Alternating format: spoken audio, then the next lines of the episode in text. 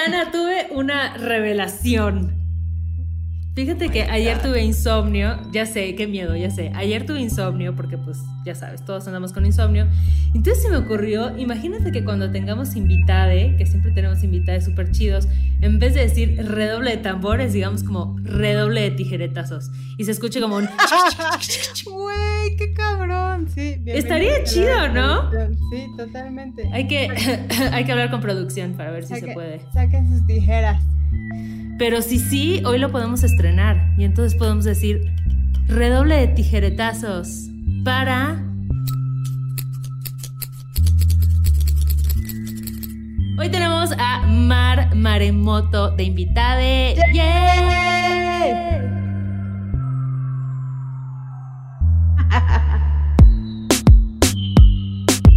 Corriendo con tijeras con Ale Gareda y Cayetana Pérez. Mar, bebé, bienvenida. Hola, gracias. Bienvenida a Corriendo con Tijeras, un podcast en el que casi nunca sabemos qué estamos haciendo, pero le echamos ganas. Exacto. Como la vida, ¿no? Sí, se trata de gozar. Oye, Mar, y para que la gente te conozca un poquito, cuéntanos quién eres, qué haces, cómo te describes tú si tuvieras que describirte al mundo. Uy, qué difícil, qué pregunta tan intensa para empezar. Aquí arrancamos así, todo es en intensidad máxima. Me encanta, me encanta. Y también lo que decían de no sabemos qué estamos haciendo. Nadie sabe lo que está haciendo, nomás estamos de que ahí dándonos de golpes. Andamos freestyleando. Ándale, improvisando.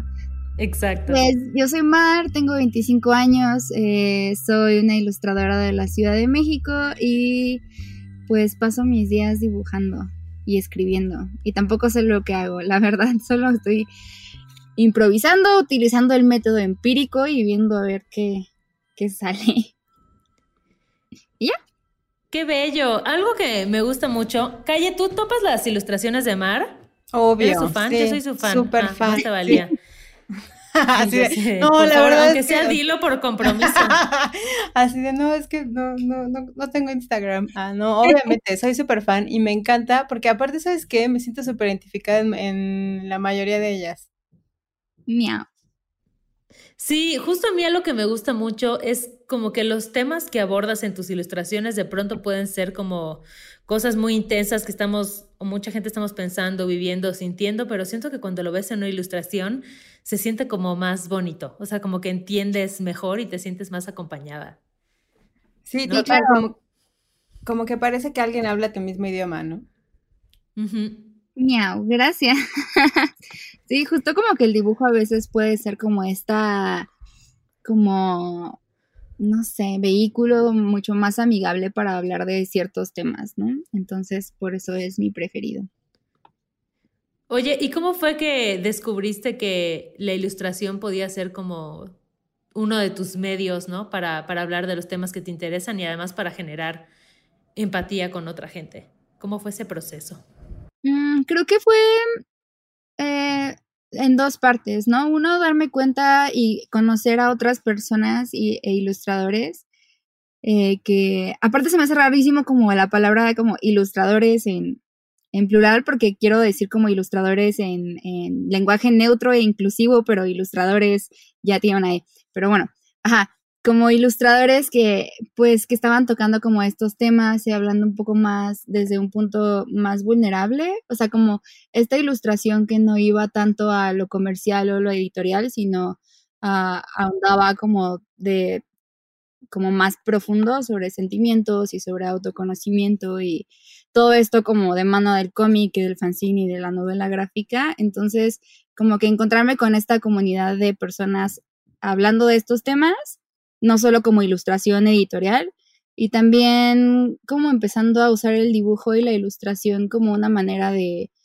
de hablar las cosas para, o sea, como de, de, decir las cosas para yo reconocer mis propios sentimientos y así procesarlos de alguna manera, porque soy una persona que, que no los, o bueno, ahora ya lo hago, ¿no? Y gracias al dibujo que lo hago, pero antes era una persona como que no decía las cosas y que se las guardaba y, las procesaba. Es que eres Virgo, chava. Es que soy Virgo y aparte tengo la luna Virgo. Imagínate No. eso.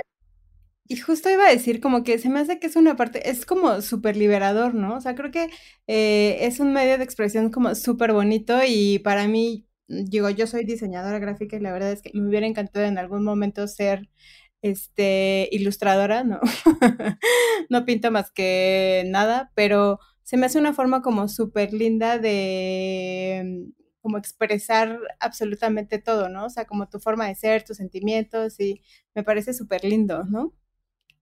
Sí, también es como algo que te conecta, siento a veces como con, con este niño interior, que está bien raro hablar de niño interior, pero eh, es algo que, que pierdes, ¿no? Y, y yo nunca lo dejé por completo, pero sí eh, como que lo hice un poquito de lado. Entonces es como muy lindo a veces mediante el dibujo reconectar como con esas partes eh, de niño, como sí, dibujar, pues. Claro. Sí, siento que igual se vuelve como, no sé, en mi caso yo es, para mí es escribir, ¿no? Y este proceso igual es muy como autobiográfico. Me imagino que para ti ha de ser similar, como el de pronto ver hacia atrás a dibujos que has hecho en años anteriores y decir como, claro, así estaba pensando, esto era lo que me traía, pues no sé, triste o feliz, esto me emocionaba, esto me preocupaba.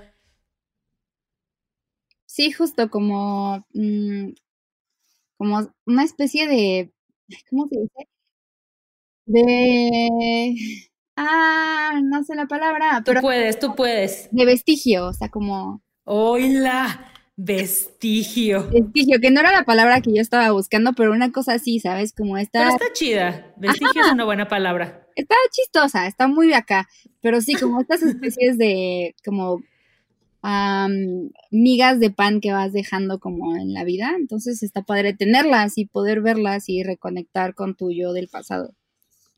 Oye, Mar, y además de, de que nos platiques sobre lo que haces y de declararte que somos tus fans por siempre, nos encantaría que nos cuentes, sé que en tu descripción de Instagram y de la vida, eres una persona que se define como alguien queer, Sí. ¿no? Y entonces, este término queer como que siento que todo el mundo sabe que existe, pero nadie entiende bien qué es. ¿no? Es un poco así como que sí, sé que existe y sé que tiene algo que ver con la comunidad LGBT, pero a mí y a Cayetana nos gustaría saber, para ti, ¿qué significa ser queer? Ok, muy bien. Es que se me hace muy chistoso como que justo estamos hablando de eso porque también últimamente, o sea, como que hace poco cuando encontré el término y la palabra, que ahorita voy a hablarles un poquito de qué significa al menos para mí, eh, dije, ya está, no más, no necesito buscar otra definición, no necesito otra etiqueta ni otro término porque esta es perfecta, ¿no? Y últimamente he pensado mucho en eso y me he cuestionado un montón como eh, las etiquetas y las definiciones y demás. Y también ya no sé que este, si esa palabra como que sigue siendo tan vigente para mí como lo fue en algún momento, pero este, pues de eso se trata un poquito, ¿no? Y, Sí, totalmente. Y justo, y de eso va un poco esa, esa definición, ¿no? Porque la palabra como queer, Q, W, no, Q, U, W, E, R, que así se escribe en inglés, eh, pues eh, significa raro, o sea, como que en grandes términos es una palabra que se, que se usaba mucho para definir algo raro, inusual o curioso o que estaba mal hecho. Y, y ya, así como gay significaba como algo alegre. Em, y ya como que después pasaron los años y empezaron a usar como la palabra de forma peyorativa para referirse como a personas desviadas, sobre todo como Esto en Estados Unidos, ¿no? Me imagino que, en, en que Inglaterra. surge de ahí. empezó primero en Ah, en Inglaterra. Wow. Ah, wow. Güey, ya, me siento, ya me siento así como señora, así de, ay, mira, en mis tiempos no había esto. Sí, ¿quién fue? Creo que fue como para Oscar Wilde, que fue como la- las primeras personas como a las que se refirieron como queer de manera peyorativa, de que es un queer, de que es un raro, ¿no? Y por mucho, mucho tiempo se empezó a usar como justo esta palabra como muy, muy, muy peyorativa, cargada de odio hacia los hombres homosexuales, sobre todo, ¿no? Y después, como con el movimiento de la liberación sexual y Stonewall y los derechos LGBT, se retomó la palabra y se nos, bueno, sí, la comunidad LGBT se reapropió como de esa palabra Y fue como, sí, pues sí, somos queer, ¿y qué? Get used to it, somos queer, y aquí estamos, ¿no? Un poquito. Ok, pero a ver, queer engloba a toda la comunidad LGBT. No necesariamente, porque también hay, y es que eh, aquí se pone todo súper enredado, porque hay un montón de personas que, que, son de la comunidad LGBT, pero que no se identifican con la palabra queer.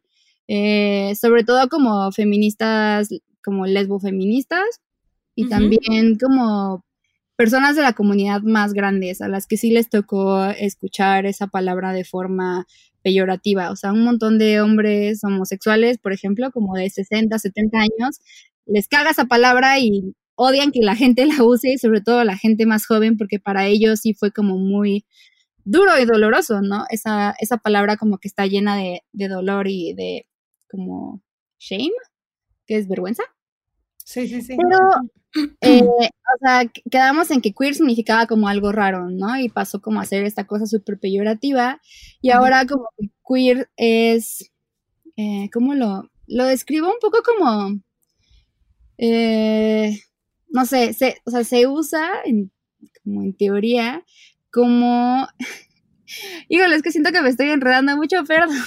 No, dale, dale. Mira, pero aquí tú dale, no importa si dices y desdices. Exacto. No digo, por favor. O sea, porque aparte hay como muchas partes, ¿no? O sea, está como lo queer como teoría y lo queer como una etiqueta de sexualidad y lo queer como este otras muchas cosas.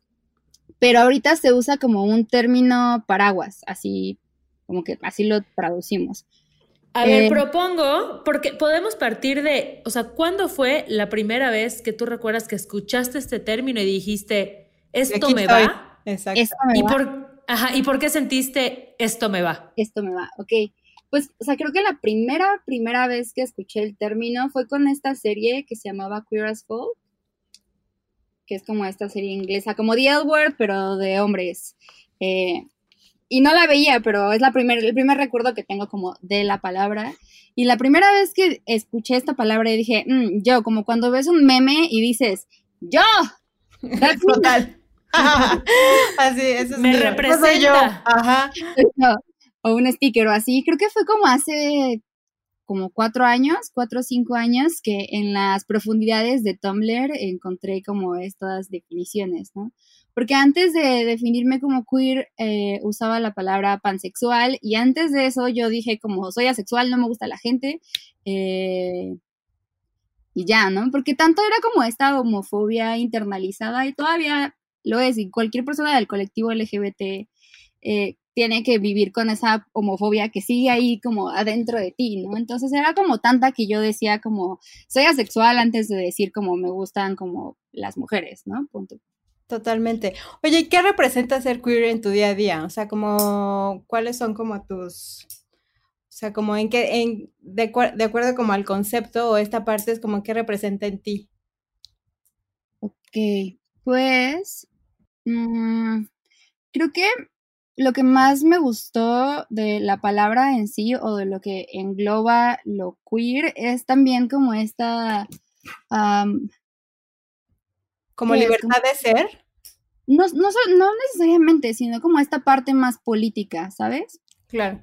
como, o sea, ser queer no solamente es de, ah, ok, voy en contra de lo que se supone que tengo que ser y en contra de la cis heteronorma, sino también como que es un stand político de que, ah, ok, y ser queer también significa un poco desafiar estos binarios y desafiar estas etiquetas. Por eso como que la palabra puede ser tan ambigua y a muchas, a muchas personas no les gusta, porque también va un poquito de desafiar, ¿no? Y siempre como que estar... eh, del otro lado, como, sí, como los márgenes y como rehusarse a definirse, porque todo, todo está cambiando, ¿sabes? Ahorita muy poquitas personas se identifican con algunas palabras, como lo es la palabra lesbiana, como que yo ya no conozco mucha gente de mi edad y más joven que se sienten identificadas como con esa palabra y prefieren un poco más lo queer, porque habla como más de esta libertad de y también viene con un poquito como con esto de esta libertad de identidad y expresión de género, que ya no solamente estamos hablando de hombres y mujeres, sino que estamos hablando de personas no binarias, personas ajenas, Claro. queer. Pero igual siento que es un rollo, ¿no? Porque, por ejemplo, del otro lado de las críticas que yo he escuchado, eh, como hacia lo queer, es como esta idea de de no querer, o sea, crear una etiqueta para no etiquetarte, ¿no? Claro. que tener que crear un término para no encajar en ningún otro. Así es. Y luego, igual hay banda a la que le saca mucha de onda porque dicen, es que esto es como invisibilizar como las diferencias que hay, como querer meterlo todo en un molde indefinible, ¿no? Son cosas como que yo he escuchado Sí. este, de la gente que, que no termina de entender como de, de qué va lo queer. Ay, a ver, dame un segundito. Espérame tantito. Y Mara así de, ya, no quiero hablar de esto, bye. Odio su podcast. No, de hecho, he leído como al respecto y también tengo como varias amigas y compañeras que, por ejemplo, se identifican como lesbianas y no les gusta para nada lo queer. Ellas sí están súper en contra porque también hablan de esto, de que al no querer usar otra palabra y como refugiarse, por así decirlo, en este otro término más ambiguo, estás como que invisibilizando, ¿no? Como porque hemos peleado tanto y hemos luchado tanto y hemos, este, pues estado como al pie del cañón para que se nos reconozca como lo que sea que seamos. Eh, y ustedes, eh, snowflakes jóvenes, quieren venir como a borrar, con, borrar todo eso y decirse queers, ¿no? Claro, pero creo que igual te habla mucho de un momento que se está viviendo, o sea, que están viviendo las nuevas generaciones, ¿no? Y Claro. yo entiendo perfecto que generaciones más grandes como que tuvieron que luchar muchísimo por defender una identidad y por mostrarle y por poder ser libres y mostrarse como quieren. Y siento que las generaciones, o sea, gracias a eso, las nuevas generaciones que vienen, como que ya sienten esta libertad de ser y expresarse y mostrarse como quieren. Y eso como que los confronta o, o sienten que las etiquetas pueden parecer limitadas, ¿no? Y es más bien como este fluir en cuanto a la identidad sexual, en cuanto a la expresión de género, como, güey, ya no me estés diciendo que sí puedo y no puedo hacer, sino simplemente voy a hacer. Claro. Es que justo va de, va de eso, ¿no? Como, y creo que lo tenemos un poquito más claro a- ahorita, y como dices, como las generaciones más grandes son las que estuvieron ahí como luchando de verdad y que han sufrido como mucho más. Y no digo que personas jóvenes en otras situaciones eh, como que la tengan más fácil, porque no es así, pero al menos como gran parte de la población LGBT eh, ahorita como que puede ser y conocerse y reconocerse sin tanto eh, barullo como antes, ¿no?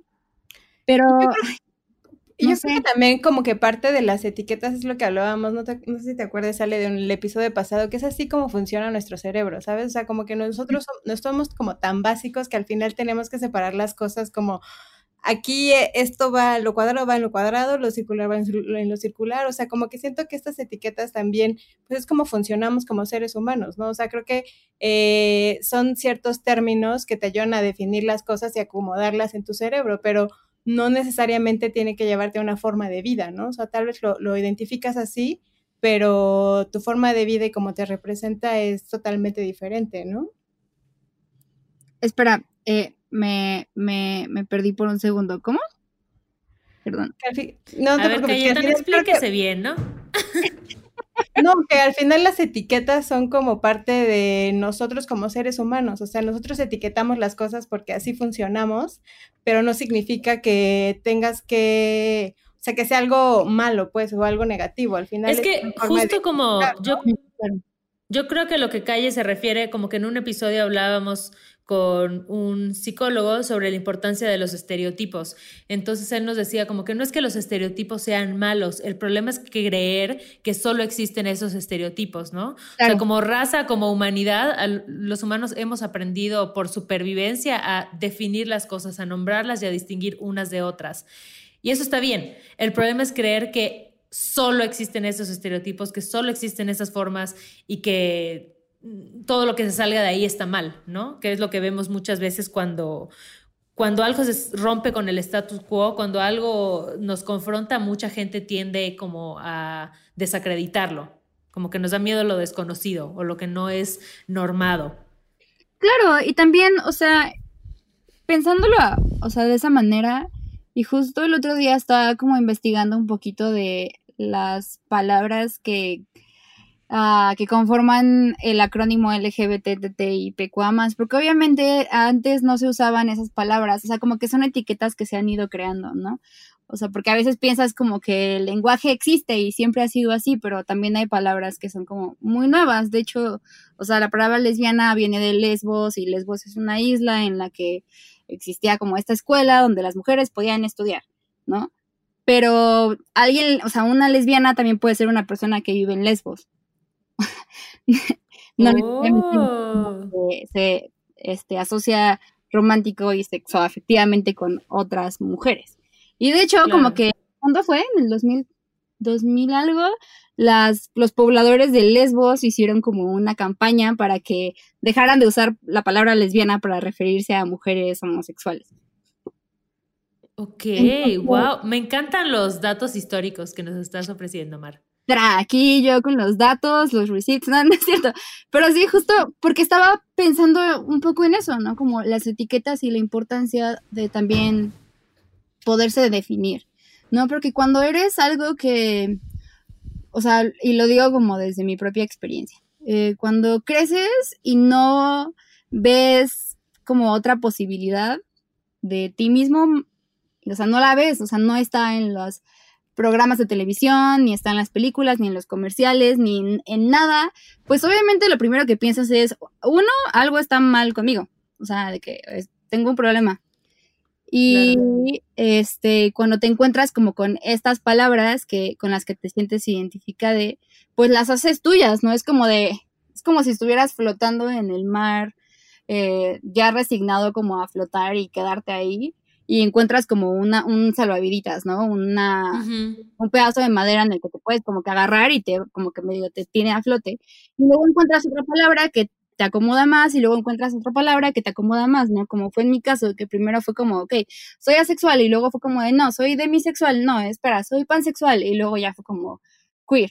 Pero también este, queer no necesariamente está en vez de. O sea, hay hombres gay que también se identifican como queer. O hay mujeres lesbianas que se identifican como queer. No solamente son como queer, sino no soy lesbiana y también soy queer. ¿No? Entonces ahí está un poquito más complicado porque entonces mucha gente probablemente, y ahí es donde muchos se confunden, ¿no? Como entonces, ¿qué es queer? Si puede ser las dos cosas o puede solamente ser una. ¿Por qué? Pero no sé, a mí me gusta pensar como queer como si fuera una casita y dentro de la casita están todas estas puertas, ¿no? Claro, como lo mencionaste, como un paraguas, ¿no?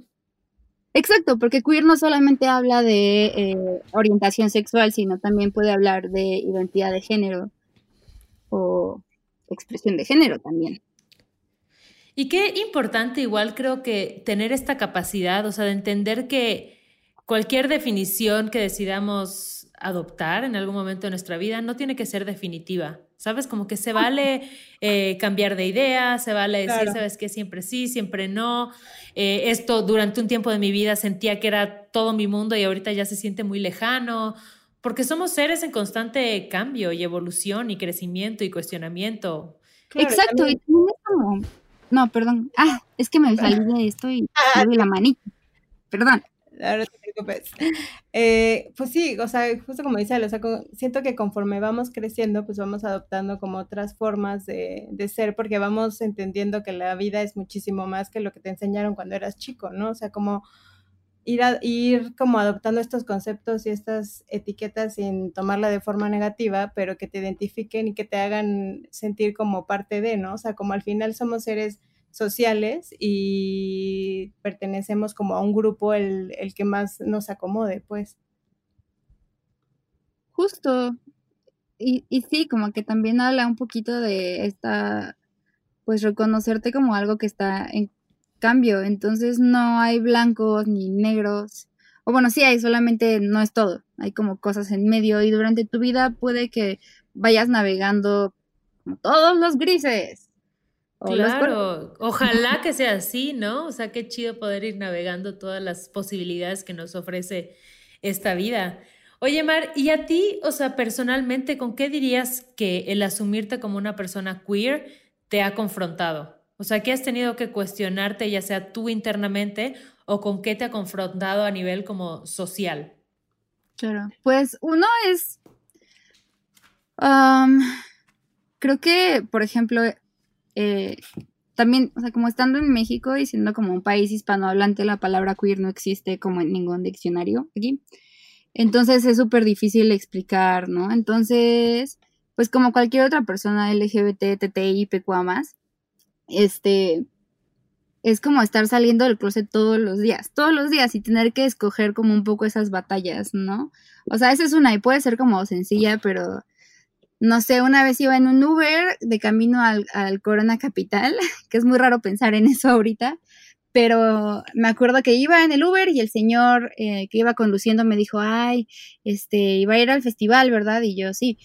¿Y, y por, qué, por qué va solita? Su novio la dejó ir solita y yo así de que, ok, aquí tengo de dos, puedo de que mentirle al señor y decirle sí, sí, sí, bla, o puedo decirle como de, no, pues es que mi novia me está esperando, ¿no? Y enfrentarme a que este señor sea como un eh, homofóbico o chance no, pero también como que quiero de verdad pelear con esta persona, no, ya, ¿no? Entonces como que esa es una.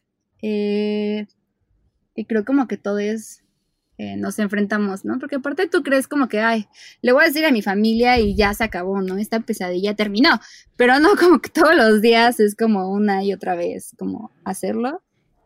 Claro, y eso te iba a preguntar como tu familia, tus amigues, o sea, cuando dijiste como, oigan, ahorita me identifico con queer, aprendan sobre esto, o qué, qué reacciones recibiste, qué te dijeron. Pues como que con mis amigues no les dije nada, solamente como que empecé a ser esta persona más como, o sea, como hablar del tema, o sea, con ellas no fue como una conversación de que, oigan, soy esto. Porque, no, como que en ese momento no tenía como tantas amigues en la vida, como, no sé, no, no, recuerdo haber tenido como esta conversación, porque también como que siempre desde la secundaria prepa he estado rodeada como de personas muy diversas sexualmente que nadie sabía en ese momento, pero ahora es como, ah, todos somos gay. Uh. Claro, claro. Que luego igual yo pienso como, ¿y a cuenta de qué le tenemos que, o sea, le tenemos que andar avisando a la gente qué, nos gusta, quién nos gusta, qué somos, ¿no? Como que pareciera esta obligación que luego le pasa mucho a la gente gay de que, ay, pero no ha salido del closet. Güey, ¿por qué chingados tengo que salir de un closet? ¿Por qué chingados tengo que comunicarle al mundo como, oye, esto que es lo normado, que es lo heterosexual, pues yo no estoy ahí. Güey, pues les vale madres. Claro. claro. Si, nosotros nos dijéramos, ay, hola mamá, me gustan los niños, ¿no? O sea, como que ¿por qué los, eh, heterosexuales no, los, no lo hacemos, ¿no? O sea, no lo tendría que hacer las otras personas. Exacto, pero pues es porque existe esta norma y lo que se espera de ti es ser heterosexual y cisgénero y si no lo eres, pues como que sí, justo se siente que tienes esta responsabilidad de comunicárselo a todo el mundo, ¿no? Y pasa, ah, tiré mi celular. Pasa mucho con, con las celebridades, ¿no? Como que les... Claro, claro, sí, total. ¿No? Como, como lo que sucedió con Nikki Tutorials, que fue como de, ¿y por qué no dijiste que eres trans desde el principio? ¿Por qué engañaste a todos? Cuando en realidad, pues, o sea, es una de las cosas que soy.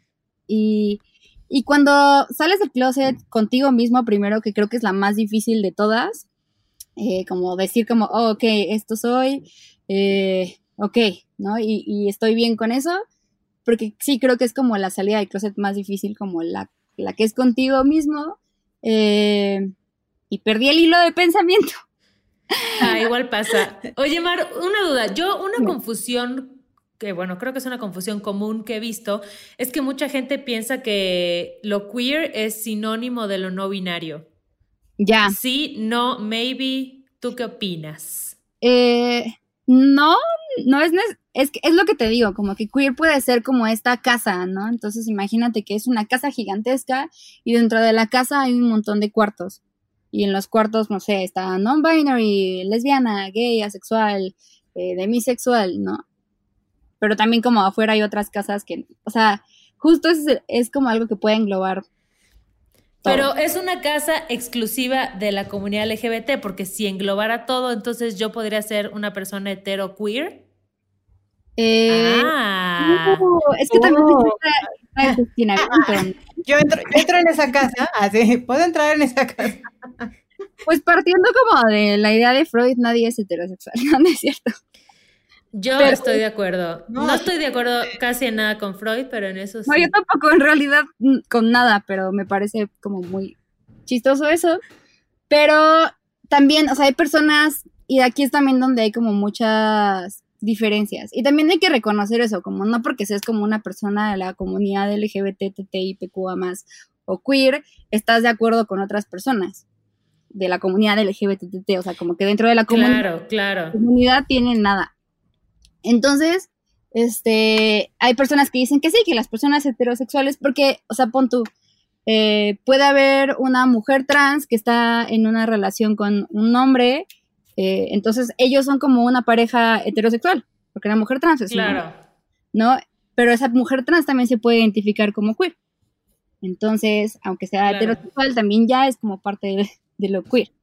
Entonces, hay como muchos tintes y muchas como eh, cositas. Pero, y yo soy de la idea que cada quien se puede identificar con lo que quiera y está bien, porque lo que más me caga del planeta es la gente que quiere fiscalizar las identidades de otras personas.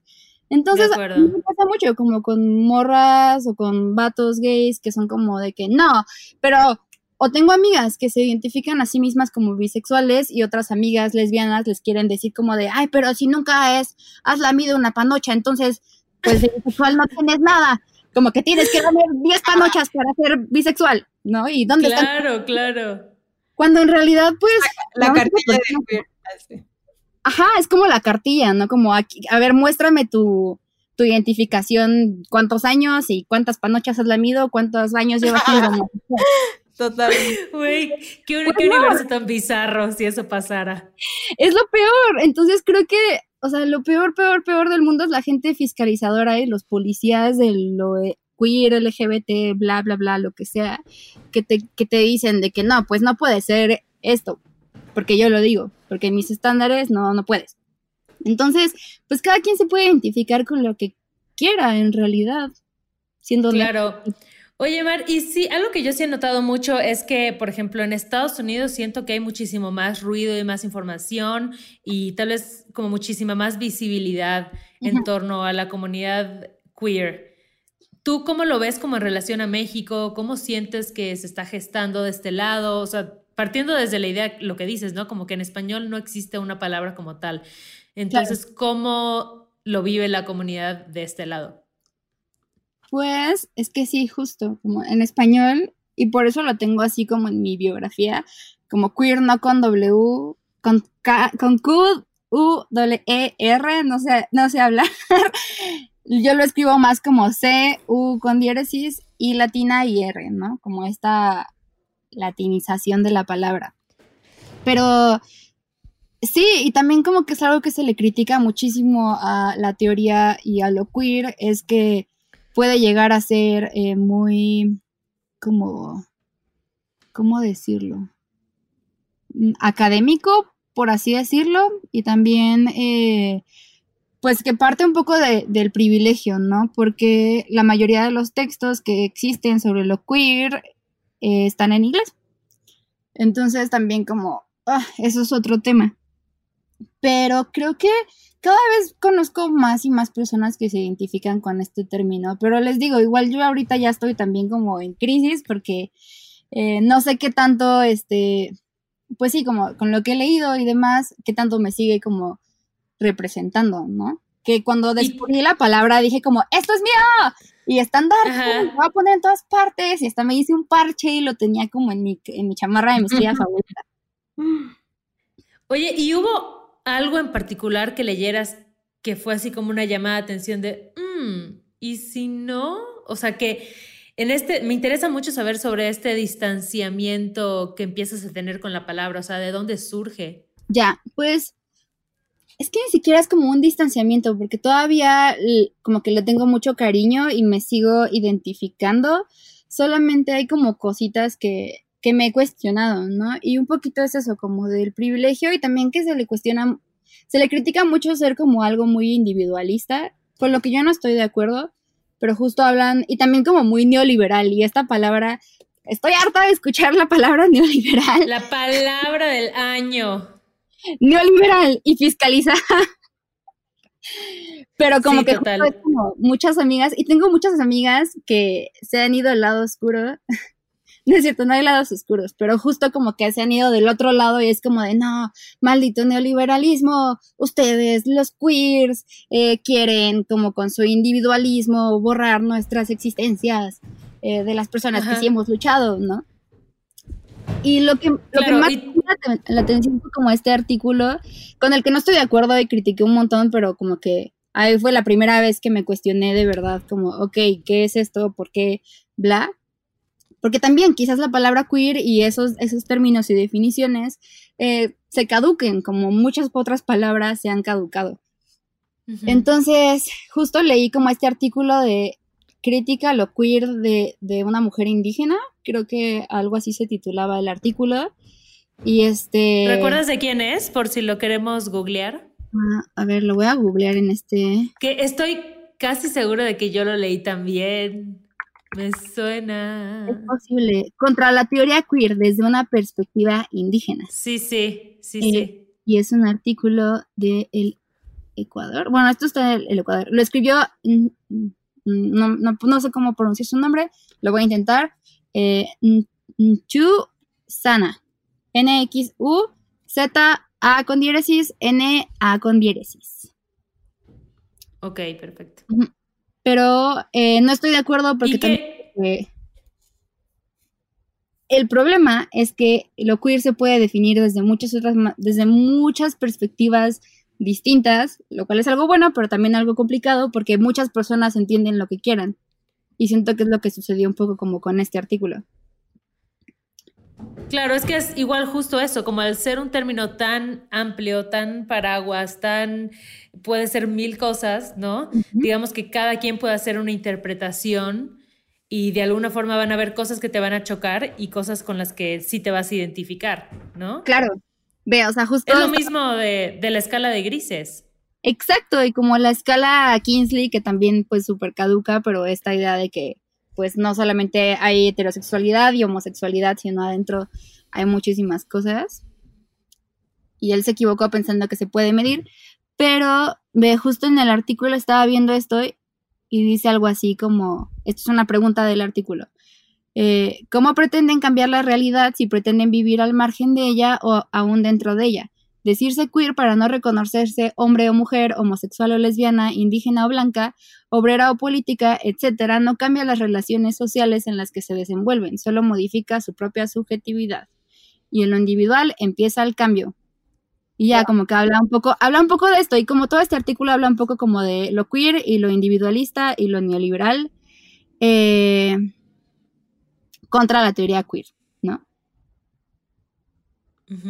Pero pues Muy extenso, muy extenso.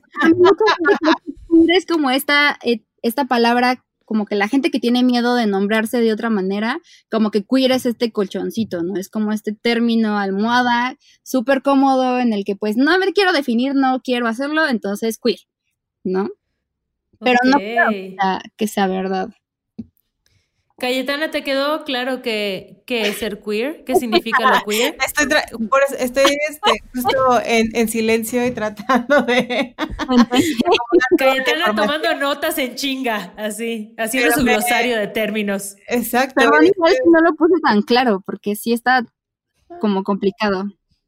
No, pero al final creo que es este esta parte donde las etiquetas no te definen, pero al mismo tiempo hay una que engloba muchas cosas y es lo que estoy tratando de entender.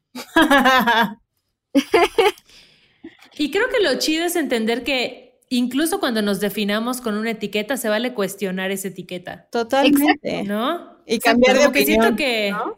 Claro, siento que hoy en día nos piden, o sea, hay mucha gente que nos pide como coherencia absoluta, o sea, como que si Ah. ya dijiste que te gusta el blanco, entonces es blanco. Y es como, bueno, la mayoría de las veces me gusta el blanco, pero de pronto descubro que el gris, el negro y toda la gama de colores también, ¿no? Entonces, y eso no significa que el blanco me haya dejado de gustar o no sea mi color mi fa- favorito, ¿sabes? Como que ese tipo de cosas siento que de pronto parecería que asumirse con una etiqueta es no poder cuestionarla. Y yo creo que nada puede estar más alejado de la realidad. Y no poder cambiarla, ¿sabes? porque yo no veo a personas criticando como a, no sé, o sea, puede ser un hombre que haya, se haya casado con una mujer y que se haya definido heterosexual toda la vida y hasta haya tenido hijas, como en Grace and Frank, Frankie, Grace and Frankie. Eh, y a los 60 y ya decir que eres como que a ellos no les dicen nada de que, oye, bueno, o sea, sí se les cuestiona, pero como que no tan fuerte, ¿no? Como si una morra bisexual que ha tenido como solo relaciones con morras en toda su vida, de repente sale con un vato, ahí sí se le echan encima de que, pero... Claro. Nos traicionaste, como que sientes esta traición, ¿no? Bueno, la gente siente esta traición.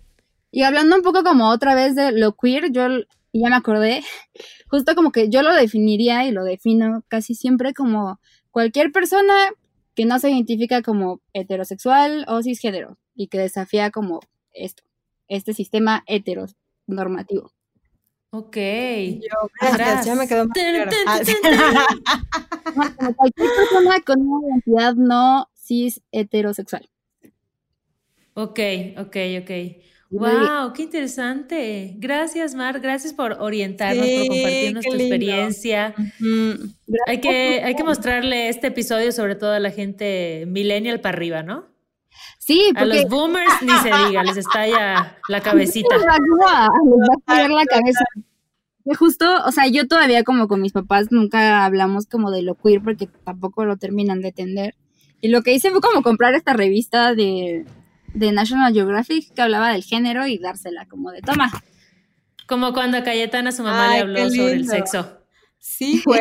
al final son conversaciones que nosotros eh, tenemos que construir con ellos porque son nuevos conceptos y nuevas formas de vida y, ¿no? O sea, como eh, qué lindo poder tener esa oportunidad de enseñar también a nuestros papás que existen otras formas de vida, que, que hay más libertad más allá de lo que a ellos les enseñaron y creo que es está muy linda esa parte. Claro, o sea, y justo, justo baby steps, ¿no? Sí, también, porque, o sea, por ejemplo, no sé, o sea, también es eso, como escoger tus batallas. O sea, no le vas a ir a intentar explicar qué es queer o qué es no binario a tu abuelita de este 86 años que tiene Alzheimer, ¿no? Que es mi caso. Entonces, ok, pues, no voy a pelear con esto, ¿no? o con tu tía super ultra mega católica, porque ya no va a cambiar, no va a cambiar. No, y al eh, final digo, está bueno también respetar que, la, que hay gente que, que se siente cómoda ahí, pero está cool igual generar estos, estas nuevas conversaciones en donde le hagas cuestionarse a la gente que realmente esto que llevas tantos años pensando, ¿crees que es cierto nada más? O sea, como que abre tu mundo y tu perspectiva y sal también como de tu zona de confort en, en tu cerebrito, ¿no? Claro, y también, o sea, y hablar un poco de, lo queer, y no solo de lo queer, sino de lo LGBT, lo no heterosexual, también es como aceptar y entender un poco que hemos crecido en una especie de adoctrinamiento heterosexual. Y suena súper duro, como adoctrinamiento heterosexual, pero es completamente verdad. O sea, la educación sexual, al menos en mi escuela, siempre estaba enfocada como en relaciones heterosexuales. Em, Totalmente nadie hablaba de eso, ¿no? Y también te das cuenta como que te educaron para ser este tipo de persona y, aunque todo el mundo te diga y aunque exista esta comunidad increíble y encuentres como a tu gente eh, que te dice que está bien, que está bien ser como eres y que lo tienes que celebrar, siempre va a existir como esta otra parte de tu educación que te dice como de, no, pero no eres como deberías de ser. Que es una mentira, es una completa mentira. Y no sé, yo envidio como un montón de los chavitos que tienen acceso a TikTok porque soy una viejita que está en TikTok. Porque a mis 25 años me siento como una super viejita viendo TikTok. No, no te digo yo. Exacto, ¿y en dónde me dejan a mí, güey? Ya sé. Yo no, pero de verdad, Cualquier persona de menos de 20 años en TikTok ya es considerada de que viejites, pero veo como todas estas personas increíbles, super queer, no binarias, LGBT, viviendo sus mejores vidas ahí. Súper libres, ¿no? ajá, como increíblemente, pues sí, como que existe todo esto más allá de lo que, de lo que te enseñan, ¿no? Y que siento que igual a través de este tipo de apps van haciendo comunidad, van encontrando representación y van experimentando esta libertad de ser como quieras ser, ¿no?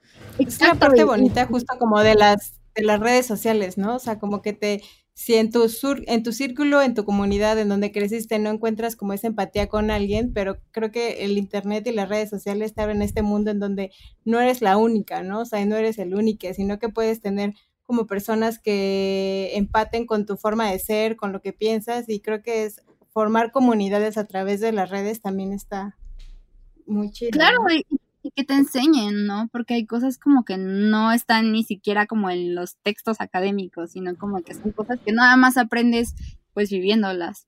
Totalmente. Oye, Mar, ¿y si ah, con esta conversación que estamos teniendo alguien ya se le prendió la cabecita y quiere como investigar más sobre el tema, ¿a quién les recomiendas seguir en redes sociales? ¿Qué recomiendas leer? Em, ok, pues hay como un, un libro que lo pone todo como muy con peras y manzanas, que se llama literalmente Queer, a Graphic History. Y es como una especie de... Y tiene, tiene dibujitos y así, es como una novela gráfica pero habla como de todo lo queer y habla de teoría de género, habla de Judith Butler y de, de Michael de Michelle Foucault, no sé cómo se dice su nombre, pero sí, como de, de A a la Z. Entonces, si les interesa, es una gran, gran herramienta. ¿Qué más? Uf, ahorita, personas queer que sigo.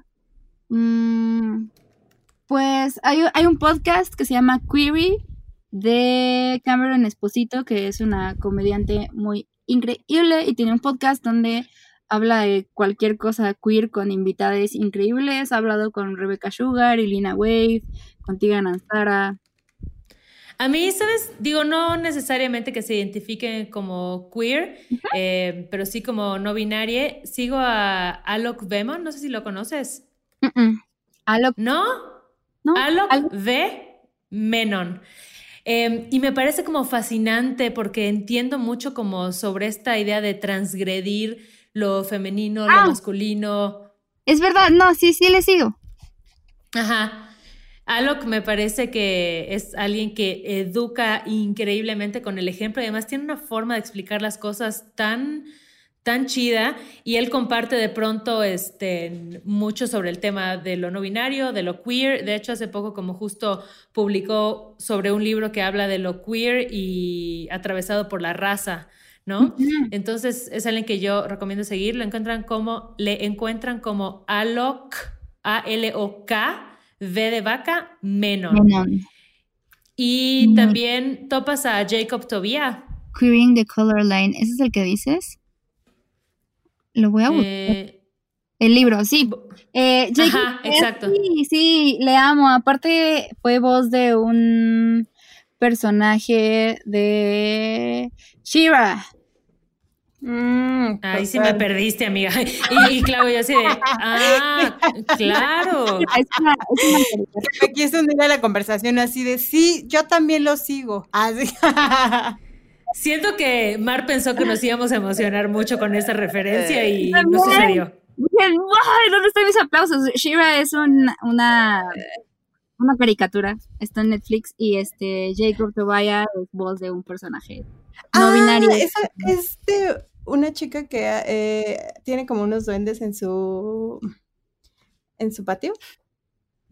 No, no sé no, no, no, esa es otra que también es increíble. Yo tratando de adivinar. Era una caricatura noventera y hicieron un remake. Eh, ah. Claro, una guerrera, ¿no? Ah, es una espada. Y es como, uh, hay pegazos, es muy, muy homosexual esa serie y es increíble. Eh, Súper. Rebecca Sugar, la creadora de Steven Universe, es una persona no binaria, bisexual, haciendo cosas increíbles, música, es que hay muchas cosas, ¿sabes? Hay música, hay poesía, hay libros, hay, y no necesariamente como que libros que hablen de lo queer, pero retraten como la experiencia queer. Claro. ¿De música quién? ¿Quién te late? De música amo mucho a Courtney Barnett, que es como una chica de Australia. a ver, no sé el nombre. Sí, danos tus recomendaciones. Ábrenos al mundo mm. del queer. Hay una banda que se llama Cumbia Queers, que es como de cumbia y son queers. Wow. wow. Está Chocolate Remix, pero no sé si Chocolate Remix se identifica como queer, pero es como perreo lésbico, muy increíble. Eh, Willow, la hija de, de Will Smith. Sí, que creo que igual al final no importa si no tiene como la etiqueta queer, pero acercarte a cosas que, que van contra la heteronorma, o sea, que ya cuestionan el deber ser, siempre te abre el panorama, ¿sabes? Siempre te abre la cabecita y es como, ah, mira, hay todas estas posibilidades. O sea, también está esta cuenta de Instagram que se llama Most. ¿Es Most? Sí, es Most. Que es como la cuenta LGBT de Netflix y ahí hablan como de todas las series que hablan de esos temas en Netflix y hay muchas muy increíbles. Mm, ¿Qué más? Y bueno, no sé, lo digo con Chocolate Remix porque ella sí es como muy de que feminismo y lesbiana, entonces no sé si tiene un problema con la palabra, no lo sé, lo investigaré. Pero, por ejemplo, cuando escuché su música a mí se me explotó la cabeza porque, pues el reggaetón también es como esta cosa súper heterosexual y normativa, ¿no? Como de que, vente mami, perréame y bleh. Y Chocolate Remix hace eso, pero lésbico, es increíble. Ya, me encanta, me encanta. Oye, Mar, y por último, recuérdanos dónde te podemos encontrar en las redes sociales para que la gente te busque, te siga y te ame tanto como nosotros. Ay, sí, que vean tus ilustraciones increíbles. Gracias. pues en Instagram estoy como arroba marmarmaremoto. En TikTok también. Pero mis TikToks dan pena, entonces no. Y en Twitter como arroba. Ese es el punto de TikTok, ¿no? Que den un poco de pena. Si no, no lo estás haciendo chido. Híjole, Ale, no tienes una idea. He visto unos TikToks que tienen unas producciones y No, están cañones. Están muy. No, yo sé, yo sé, yo sé. Yo de verdad. Yo era incomprendida porque llevo como un año obsesionada con TikTok y me encanta que la gente ya igual está entrando a este mundo freaky de TikTok. Porque, güey, yo lo hablaba y la gente no me entendía. Era como de, Ale, ¿de qué hablas? Y yo, siento que yo, siento que yo ya voy a pasar. Yo ya voy a pasar, así muy bien. Era como de que es de gente bien rara y no entiendo nada y voy a hacer una chaburruca viendo, pero cero, hay como, o sea, y justo lo tuiteé ayer, como que me metí a TikTok por, por presión de mis primos de 17 años y pensé que iba a haber como puros pubertos y, y no, hay muchas lesbianas. Entonces igual, si quieren ampliar su perspectiva sobre lo queer, entren a TikTok. A TikTok y a Tumblr. Corriendo con tijeras con Ale Gareda y Cayetana Pérez. Gracias, bebecita. Gracias a ti, dejado muchas dudas. Pero sí, hay que cuestionarlo todo. Pero mira, mejor Dejar dudas. Exacto, es lo que decir. Es mejor dejar dudas para que la gente se cuestione e investigue y abra su panorama a dejarlo todo con puntos. Así es. ¡Yay!